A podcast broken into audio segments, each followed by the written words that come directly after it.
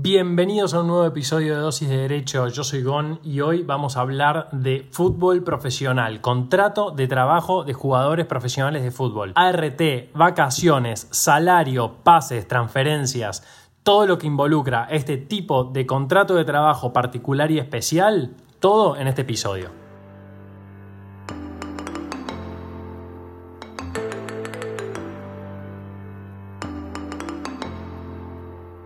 Bienvenidos a todos a un nuevo episodio de Dosis de Derecho. Yo soy Gon. Hoy vamos a hablar de Derecho del Trabajo y vamos a hablar de un tema de Derecho del Trabajo que yo hace mucho, mucho tiempo tengo ganas de hablar, pero como yo no sé mucho, mucho sobre este tema, buscamos a una persona que realmente nos pueda ilustrar y se trata del derecho laboral aplicado a jugadores de fútbol profesionales. La persona que tenemos del otro lado y con la que vamos a hablar hoy y que, nos va a ayudar a entender este contrato de trabajo tan particular es Ricardo Frega Navia. Lo, saludamos. ¿Cómo anda Ricardo? Hola, ¿qué tal? Gonzalo, ¿cómo estás? Bien, muy bien. Bien, muy bien, muy bien. Gracias. Eh, les cuento que Ricardo es abogado egresado de la UBA, tiene un posgrado en Derecho del Trabajo en la Universidad Complutense de Madrid y tiene eh, un doctorado en la Universidad de Deusto, también Universidad Española. Él dirige el cuaderno de una publicación que es el cuaderno de Derecho Deportivo, es vicepresidente de ALADE, que es la Asociación Latinoamericana de Derecho Deportivo, y en su actividad profesional asesora clubes, jugadores, representantes, todo lo que tiene que ver con algunas de las cosas con las que vamos a hablar hoy. De hecho, lo que quisiera empezar este, este episodio contando que la tesis con la que Ricardo se recibe es en materia de contrato de trabajo de eh, deportistas profesionales, ¿no, Ricardo? Sí, efectivamente, Gonzalo. Lo hice sobre eso, era em, eh, en el Departamento de Derecho del Trabajo, eh, todo, digamos, el la parte del posgrado y después cuando llegó el momento de tener que trabajar sobre una tesis, eh, hice sobre un contrato laboral especial, que es el de los deportistas profesionales. Como estaba haciéndolo en España, en realidad eh, el núcleo se hizo su normativa española, que ellos tienen, bueno, un, real decreto del año 1985, bueno, su convenio colectivo, pero ellos, la diferencia con Argentina y con la mayoría de los países de, Sudamérica, es que esta norma especial es para todos los deportistas profesionales. Sin embargo, en Argentina, en Paraguay, eh, en, mismo Ecuador, eh, eh, son leyes de futbolistas profesionales, no incorpora a todos los deportistas profesionales. Me parece que más prolijo lo que tiene España, bueno, Italia tiene el mismo sistema, Portugal igual, que tienen una norma especial eh, y luego hay convenios colectivos por eh, los deportistas en general, y después cuando afinan los institutos de cada deporte, lo hacen a través del convenio colectivo. En España está el convenio colectivo de jugadores de fútbol, de jugadores de balonmano, jugadores de básquet, de golsala, son distintos. Pues es una estructura. Nosotros aquí solo tenemos eh, la ley 20.160 del Estatuto del Futbolista Profesional y el convenio colectivo, que también es de futbolistas, que es el 557 del año 2009, eh, que bueno, como vos dijiste antes, que se quiere incorporar en esta materia, eh, es de obligada consulta. Claro, claro. Bueno, vos sabés que yo, como, como dije, de esto, de lo que es específicamente derecho laboral de, futbolistas profesionales, yo entiendo muy poco eh, o conozco muy poco. Lo que sí, y es por donde me gustaría empezar a, conversar con vos, ya después nos vamos a ir por ahí a, cuestiones que, vos nos vas a ir eh, iluminando, que por ahí están más, más, son más extrañas para mí, eh, es que el, contrato de trabajo que tiene un futbolista profesional, una de las características principales que lo diferencian del contrato de trabajo típico es que el contrato del futbolista profesional es por tiempo determinado, es eminentemente por tiempo determinado versus o enfrentado a lo que es el contrato de trabajo común que es naturalmente o generalmente por tiempo indeterminado, ¿no? Sí, sí, efectivamente, Gonzalo, esta es eh, justamente lo que eh, habilita a una normativa especial, porque uno de los primeros que, en este caso Argentina, en forma más genérica, profesional, tiene que tener una norma específica. ¿Qué, elementos, eh, digamos, justifican esa especificidad? Bueno, una de las cuestiones las que vos estás diciendo, es la limitación temporal de la duración de estos contratos. Prácticamente en todas las legislaciones ponen un tope máximo eh, de duración del contrato. La FIFA en su reglamentación pone un mínimo de un año y un máximo de cinco, pero obviamente la FIFA, eh, la ley nacional, eh, digamos, disponga. Muchas normas se fueron adaptando a lo que pedía la FIFA. Por eso nuestro convenio colectivo habla también un mínimo y un máximo de cinco pero siempre, como decís, con un plazo determinado. Y ese es uno de los elementos que los diferencia a los, porque también ten en cuenta que eh, la laboral de un futbolista, no sé, estará hasta los 35 años, 32, 38, ya tiene una naturaleza y una realidad distinta a los, al resto de los trabajadores. Totalmente, totalmente. Y de hecho, otra de las cosas que yo vi leyendo, en este momento no recuerdo si la ley o el convenio, es que eh, hay como una apertura en cuanto a la posibilidad de duración de los contratos de trabajo en función de la edad de los futbolistas, ¿no? Eh, futbolistas mayores de 16, menores de 16, mayores de, 18, de 21, no me acuerdo si, si hacía. Hay como una apertura ahí. Es así, dentro de estas cuestiones raras que tiene esta normativa especial, y mucho más raro dentro de cómo se legisla en Argentina, que esto también es bastante grave si se quiere, es que un colectivo modifica una ley. Es una de las pocas veces que esto ocurre, porque en realidad un convenio colectivo lo que hace es mejorar, afinar algunas cuestiones que la ley eh, no, incorpora. Bueno, acá es muy particular. Tenemos una ley que del año 73, que como te decía, la 20.160. Es una ley que quedó en los hechos totalmente en desuetudo, quedó fuera de uso, pero nunca se derogó, nunca se modificó. Entonces tenemos una ley vigente del año 73 que está modificada en su enorme mayoría por un simple convenio colectivo eh, de futbolistas. Pero, y en esta, eh, digamos, choque de normas, eh, encontramos una diferencia muy grande, porque la ley 2160 hablaba que los contratos duraban un año con una posibilidad que el club tenga dos años más de prórrogas. Se podía firmar eh, un contrato de un año con dos opciones en favor del, club. Eso cambió totalmente porque hubo un, lado del caso importante de un caso uruguayo, pero que después era muy similar a la legislación, argentina, el caso eh, de Peñarol contra Bueno, Rodríguez y Vicera y el Paris Saint Germain. Uruguay tenía en su estatuto del futbolista algo parecido de estas prórrogas unilaterales en favor de los clubes, y el Tribunal del TAS dijo que eso es ilegítimo. No puede haber esa disparidad, porque ¿qué pasaba? la prórroga siempre la tenía solo el club. El, futbolista no podía prorrogar, no tenía esa legitimación de prorrogar un contrato. Entonces había una disparidad entre las partes en, cuanto a la duración. Bueno, eso generó que el convenio colectivo ya incorpore dos modalidades de contrato. Uno a plazo fijo, siguiendo lo que dice FIFA. Mínimo una temporada, un año, máximo cinco. Pero sin embargo, ese esquema de un año más prórrogas unilaterales la mantuvieron para otro contrato que es el contrato promocional profesional, que es un contrato para jugadores a partir de 16 años hasta los 21 años. En realidad va a alcanzar hasta los 22, pero digamos hasta los 21. Bien. Que es una opción que tienen los clubes de firmar este tipo de contrato promocional y también es por prórrogas. Es de un año y el club puede tener prórrogas hasta dos años más. Esto es tener el convenio colectivo vigente. Así que hay dos modalidades. La realidad es que ese contrato promocional prácticamente no se utiliza. Pero bueno, el convenio colectivo está. Así que básicamente, como los contratos en Argentina son de uno a cinco años, plazo determinado, pero sin prórrogas. O sea, realmente como cualquier contrato, para las dos partes es la misma duración del contrato. Ricardo, clarísimo. Y mm, otra cosa que, me gustaría comentar es que todas las cuestiones que no se puedan resolver o que no estén contempladas en, lo que es la normativa específica, desde ya que se aplica eh, supletoriamente lo que es la ley de, de contrato de trabajo. Y en esto te pregunto, porque nuestra ley de contrato de trabajo establece que los contratos a plazo fijo tienen que tener un preaviso. ¿Sí? bajo percibimiento de que si ese preaviso no se otorga, el contrato se transforma en un contrato por tiempo indeterminado.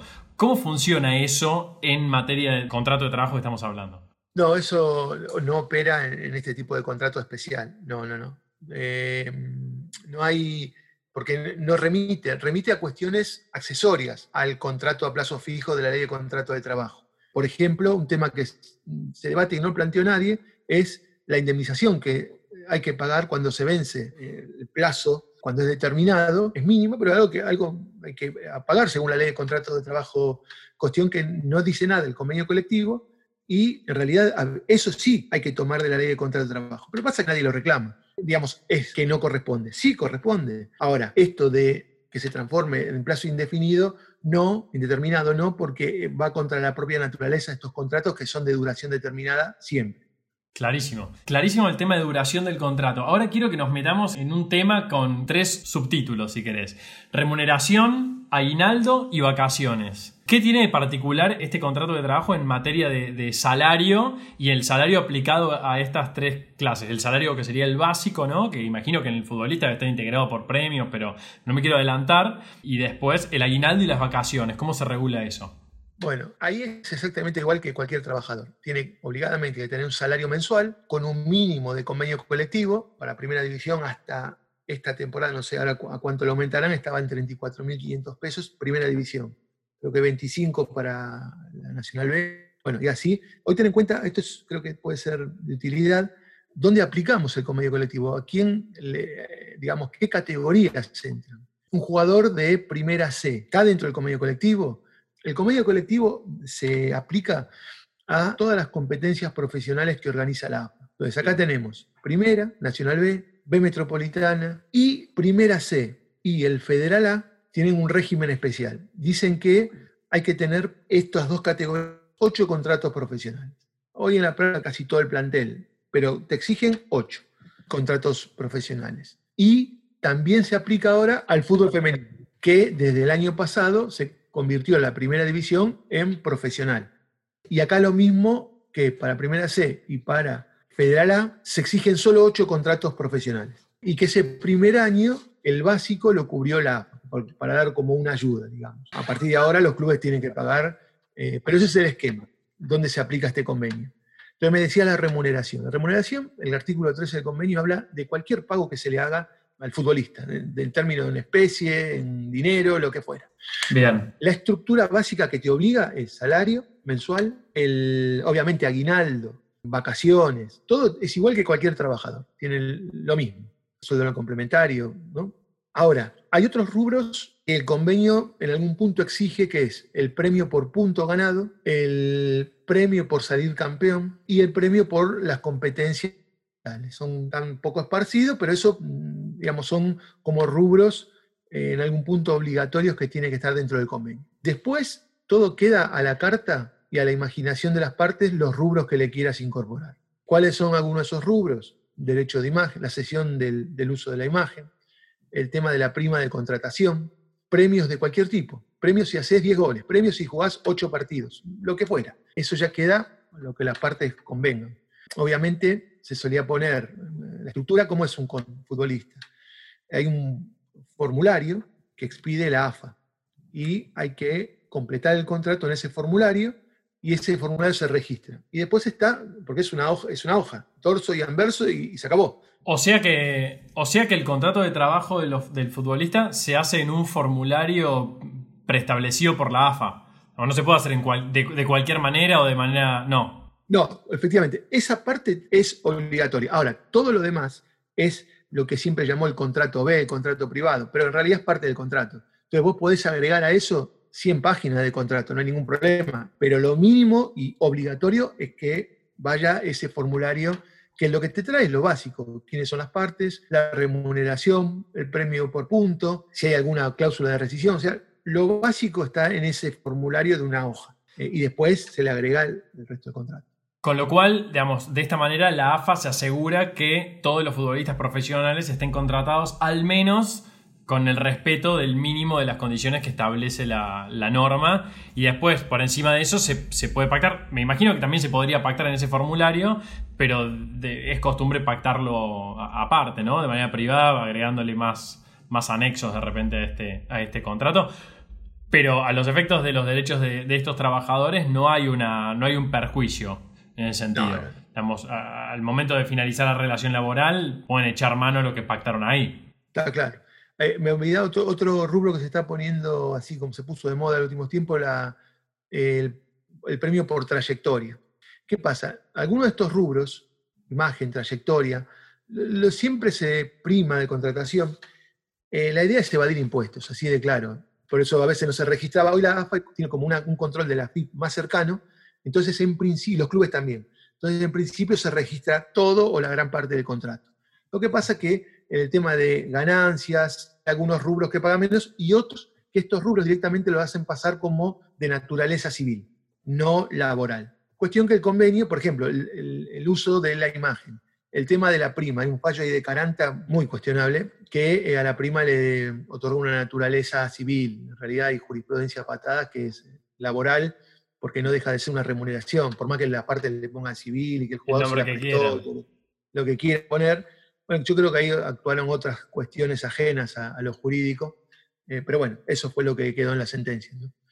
Así que, como ves, el tema de la remuneración es muy amplia y bueno, lo que se busca muchas veces es tratar de pagar menos impuestos, pero acá no es solo responsabilidad de los clubes, al futbolista también le sirve registrar lo menos posible. Me imagino. Pero hoy esos niveles de evasión es mucho más bajo que el que había hasta hace tres o cuatro años. Es más difícil. Claro, pues está más encima el ente recaudador, digamos.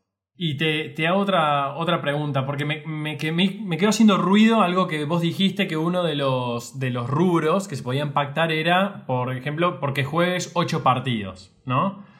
Ese rubro, eh, me imagino, digamos, depende en una gran parte del club y de la voluntad del propio cuerpo técnico. ¿Hasta qué punto eso no se transforma en lo que se llama una obligación plenamente potestativa?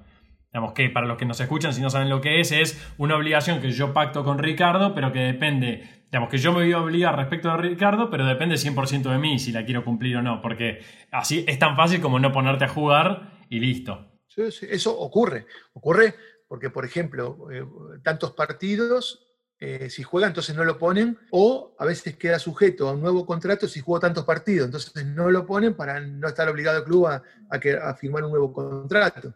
Sí, lo que vos decís es así. Lo que pasa es que ahí entramos otra vez en el marco de la especificidad del, deporte, porque en realidad vos si tenés asegurado el salario básico por convenio, de ahí para arriba las variables, eh, digamos, son infinitas. Pueden ser infinitas. Y además ahí no rige incluso uno de los principios eh, centrales del derecho al trabajo, que igual remuneración a igual tarea. Acá no existe, acá entrenan lo mismo, juegan lo mismo y uno puede ganar 10 veces más que, otro jugador que hace exactamente lo mismo. Así que esos variables es en realidad de productividad en el fondo se trataría.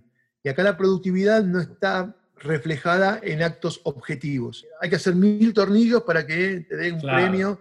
Acá dependés del propio club y además es un plantel, ponerle de 25 y solo puede entrar 11, con los cinco suplentes. O sea, están digamos, lo que sí habría una discriminación y, un, algún punto, esa condición potestativa, si ni siquiera entrenás en la semana. Ya te dicen, vos, no vas a jugar porque te falta un partido, entonces con te quito. Ahí sí que podríamos en la ejecución de la cláusula, pero si no, está dentro de lo que es la dinámica propia de, de esta actividad laboral, ¿no? Claro, claro. Bueno, y ahí también mencionaste el tema de los, de los entrenamientos y era otra de las cuestiones que quería conversar con vos, porque mm, quería, quería que nos contaras un poco cómo se, cómo se pactan estas obligaciones, porque no es solamente ir a jugar a la pelota de los partidos oficiales, sino que tiene mucho que ver, ¿no? Tiene que ver con, la preparación física, con las horas de sueño, con la alimentación. Se me ocurre, ¿eh? estoy tirando sin saber del tema, pero se me ocurre. Ahí hay un, digamos, con la dirección de la actividad laboral la tiene el empleador y te va a decir los entrenamientos son a tal hora, a tal día. Lo que te asegura el convenio colectivo es un, día y medio de descanso después de un partido, que no puede ver dos partidos con llegar una distancia entre uno y otro. O sea, el descanso semanal está ya previsto y después las horas de trabajo en realidad nunca cumplen ni, las ocho horas, esta es la verdad. Eh, no, es un conflicto que vos, es una actividad que están 14 horas trabajando, entonces, bueno, habrá que regularlo. Es un tema que ni, existe, como ni en los contratos particulares, ni individuales, ni en el convenio colectivo, el tema de cuántas horas al día. Obviamente se aplica, como vos decís, la ley de contratrabajo. Ahí entra un instituto muy particular que es eh, las concentraciones. El convenio argentino no dice nada al respecto. El, español sí, habla que las concentraciones tienen que tener un máximo. Entonces, bueno, pero esa es la, la particularidad diferente al resto de los trabajadores. Ahora, el, horario diario, ahí no, hay una particularidad. Es la ley contrato de trabajo. Digamos que, digamos así como un título, los, no hay reclamos laborales en términos de horas extras por, por los trabajadores futbolistas. No, no. Lo que, lo que los entrenamientos, el conflicto principal que puede haber es cuando a un profesional lo hacen entrenar con los juveniles. Eh, ah, que sería como bajarlo de categoría. Claro, claro. Antes se podía hacer una forma de presión por si alguno pedía un aumento o no quería mm. renovar el contrato. Esto es común cuando quedan seis meses. No, el jugador dice, bueno, no, quiero renovar el contrato. Bueno, ¿sabes qué? Te vas a jugar con los chicos. Claro. Te vas a la mesa de los chicos. el, convenio lo que ya asegura es que el, que es profesional tiene que entrenar con la primera o con la reserva. No puede bajar de esa categoría. Eh, sí, es así. Me acuerdo, me vino a la cabeza una sentencia antigua de, se recuerda el, arquero Luis Islas, en, España lo mandaron un día, tuvo un conflicto, lo mandaron a entrenar con los juveniles y ganó el caso allá porque no, no puede mandar a entrenar con jugadores que no son profesionales, en el fondo.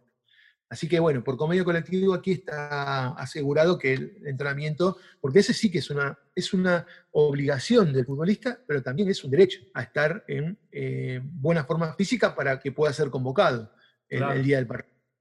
Claro, claro, está dentro del paquete de lo que es la ocupación efectiva, en el fondo.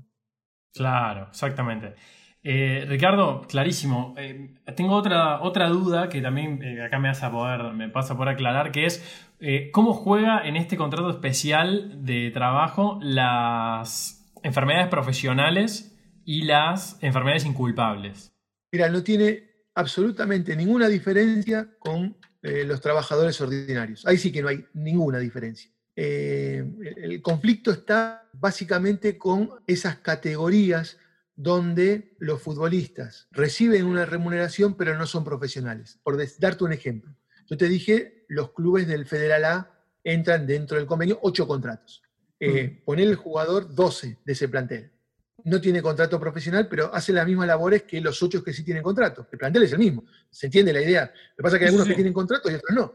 El que no tiene contrato tiene, digamos, un accidente en un partido o en un entrenamiento. Bueno, esos son los principales conflictos porque claro, RT, porque igual eh, los futbolistas tienen una RT como cualquier otro trabajador. Claro. Ahora el problema son esos que están, digamos, en negro. ¿Y ahí qué hacen los clubes? ¿Contratan un seguro de responsabilidad civil? No, no hacen nada. No, no porque tenés que hablar. No, y en algún punto hay algún. A ver, si lo eh, tuvieran conciencia, le hacen directamente un contrato de trabajo. Eh, pero claro, es un costo. Hay instituciones que realmente están con lo justo, porque dijimos Federal A, pero también está el Federal B, hoy creo que se llama el eh, Torneo Amateur Federal, algo, están cambiando el nombre de temporada, que no empezó todavía, obviamente, y bueno, son localidades que quizá, ¿qué puede ocurrir? Estás en Peguajo, no sé, estoy tirando un nombre, una localidad cualquiera, tiene equipo de una liga local, y compiten, son amateur, porque son las ligas son así locales, son amateur, pero hay tres tipos que le dicen todos los fines de semana viajan de, Capital, de Rosario, de Bahía Blanca, y le pagan por el partido, para levantar un poquito el nivel. Ahí entra también el tema de si hay relación laboral, no hay relación laboral.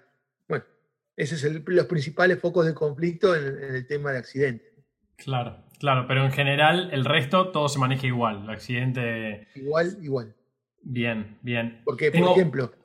Sí. No, no, como pequeña adicional, eh, pero ante esto, eh, cuestiones de lesiones, hay jugadores que, pero esto pasa más en Europa, porque acá casi son muy caros, sacan un seguro particular y acá las pólizas son muy caras, así que prácticamente casi ninguno tiene contratado un, seguro eh, particular.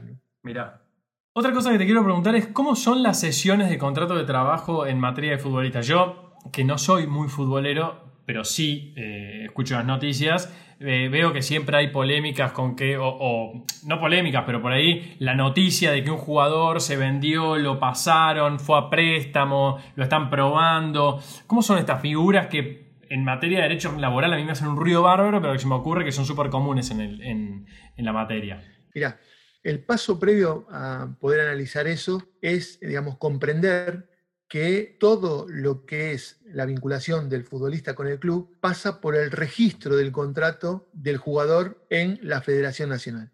Ya con ese eje cambia todo el panorama respecto al resto de los trabajadores. Vos trabajás como abogado en X empresa, tu contrato en, ningún cámara empresarial. Eh, con eh, exclusividad. Acá el contrato siempre tiene que estar registrado. ¿Pero por qué? Porque si no, no podés competir. Entonces el contrato, no existe el futbolista que no tenga registrado su contrato. Entonces, lo, cuando hablamos de transferencias, hay dos tipos. La definitiva, que es lo que dicen los pases, son las sesiones definitivas. Y después están los préstamos, las sesiones temporales, que eh, alguien que tiene un contrato en vigor, en medio del contrato, se cede a otro club, a otra empresa, este, este registro. Porque en el fondo lo que se transfiere no es el jugador, no es el, contrato de trabajo jugador, lo que se transfiere es ese registro federativo. ¿Por qué? Como es monopólico, vos para contratar al nuevo jugador, al nuevo club, para contratar al jugador, necesitas ese registro. Porque hasta tanto no se libere el registro anterior, vos no, puedes registrarlo. Y esto está, no puede competir. No puede registrar en el nuevo lugar, y entonces en el nuevo lugar no puede competir. Y esto tiene un ámbito nacional, pero a su vez todo esto está conectado con FIFA. Por eso están las transferencias internacionales siempre está en vigor el contrato donde esté registrado en ese momento. Entonces, si quiere un jugador argentino jugar a México, el club mexicano va a necesitar que se anule el registro de contrato que tiene el AFA, así él lo puede registrar a donde va. Ese sería el contrato de transferencias, por eso es un acuerdo entre clubes, sabiendo que a su vez hay un contrato vinculado a ese, que es el contrato de trabajo que el jugador va a firmar con el nuevo club. Porque si el, el club va a hacer la transferencia y sin el contrato de trabajo nuevo, no tiene sentido esa transferencia. Son eh, sucesión de contratos en un ámbito temporal, ¿no? Claro, eso te iba a decir. es más de un contrato. No es una sesión de contrato de trabajo típica del 229 de la ley de contrato de trabajo. No, no, no, no. No porque no tiene nada que ver.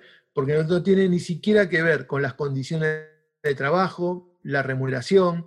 Eh, no es que. Lo que vos estás transfiriendo es ese registro federativo técnicamente, desde el punto de vista vulgar, sí, prestaron al jugador, prestaron, pero desde el punto de vista, digamos, eh, jurídico específico, lo que te transfiere es el registro federativo.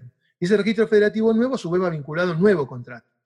Cuando es un préstamo, el escenario se suspende mientras dure el préstamo. Y entra en vigor ese nuevo contrato de trabajo donde fue cedido el jugador.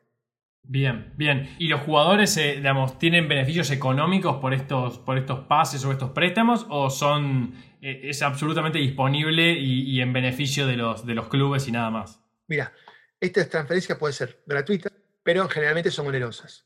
Por convenio colectivo en Argentina, al futbolista le corresponde al menos el 15% de lo que se haya pagado, tanto en un préstamo como en una transferencia definitiva. Esto es según la legislación de cada país.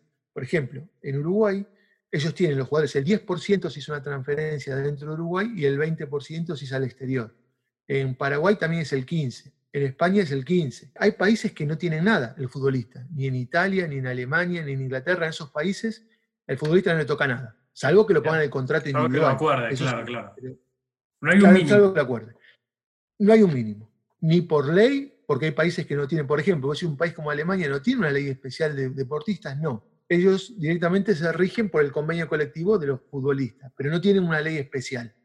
Inglaterra tampoco tiene una ley especial, pero sí cada contrato individual son 80 páginas, porque te detallan todo, el derecho de imagen, cuándo se usa, cuándo no, por qué tiempo, o sea, todo, todo. Bueno, tiene que ver, se me ocurre que tiene que ver un poco con el estilo anglosajón ese, que, que no tienen una ley o un código de fondo al cual remitirse, entonces generalmente los contratos alemanes, ingleses, norteamericanos son muy grandes porque tienen que, es como una ley, es, realmente una ley, es regular toda la relación sin tener una referencia normativa básica, claro. Eh, Ricardo, recién mencionaste algo que, me, me, linkea con lo último que te quiero preguntar para ya redondear lo que es el tema del contrato de trabajo del futbolista profesional y es ¿Me explicas cómo es este vínculo con la FIFA? ¿Cómo es esta relación normativa que tienen los países, ley, convenio, norma interna, con lo que es el ámbito internacional? Sí.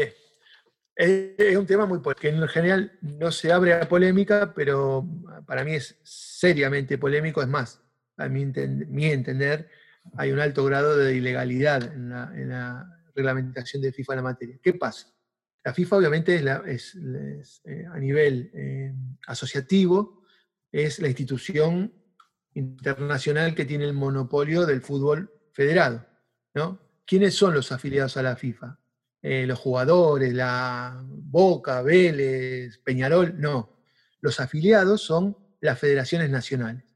Y, por carácter transitivo, a su vez, los clubes están afiliados a una federación nacional y la federación nacional a la FIFA.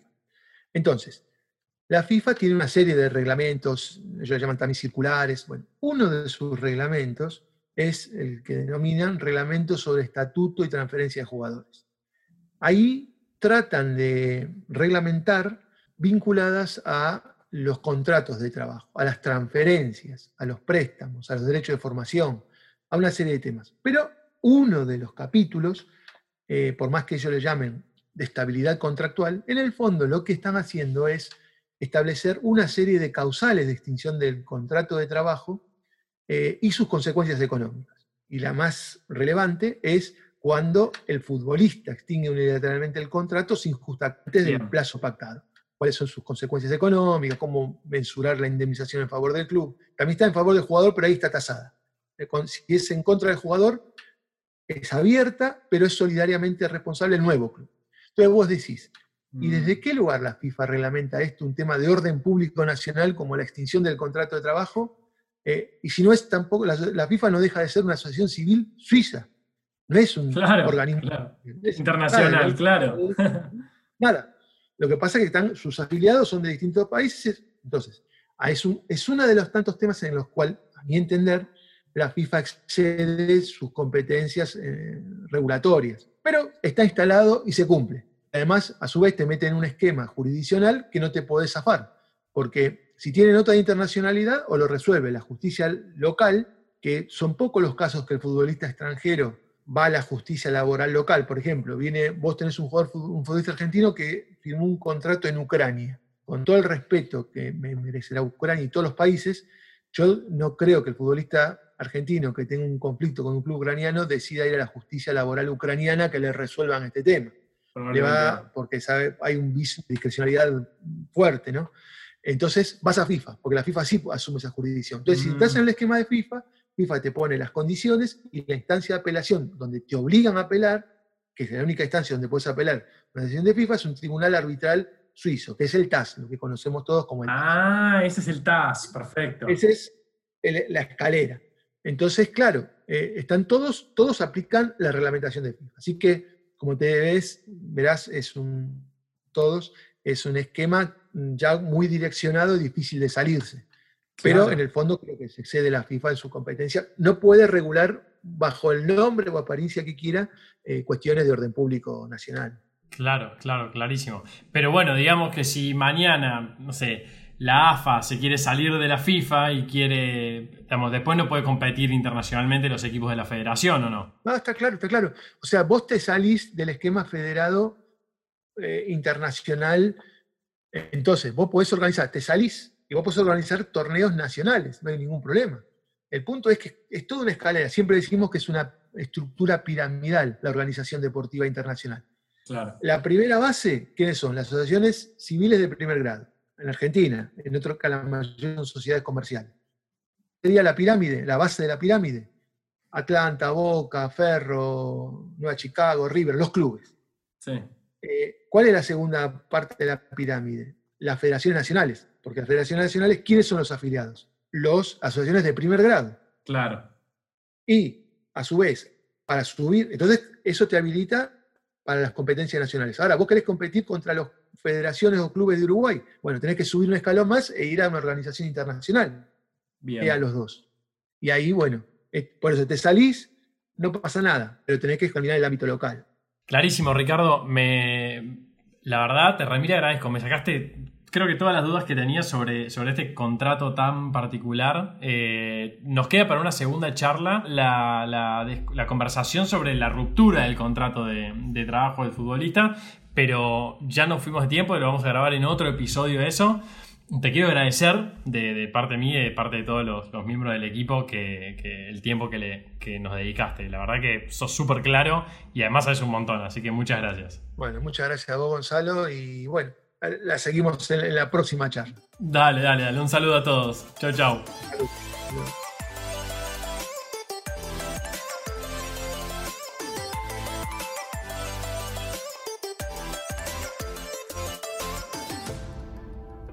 Te gustó este episodio, no te olvides que hay muchos más en la plataforma de audio que elijas. Estamos en Spotify, en Apple Podcasts, en YouTube, en todos lados. Así que no te olvides de ir y buscar lo que necesites. También recordá que nos puedes encontrar en redes sociales, la que uses como dosis de derecho, y ahí no te vas a perder nada. Por último, no te olvides, porque es muy importante, no frenar estas ganas de compartir estos episodios con tus amigos y colegas y rankearnos en la aplicación que uses.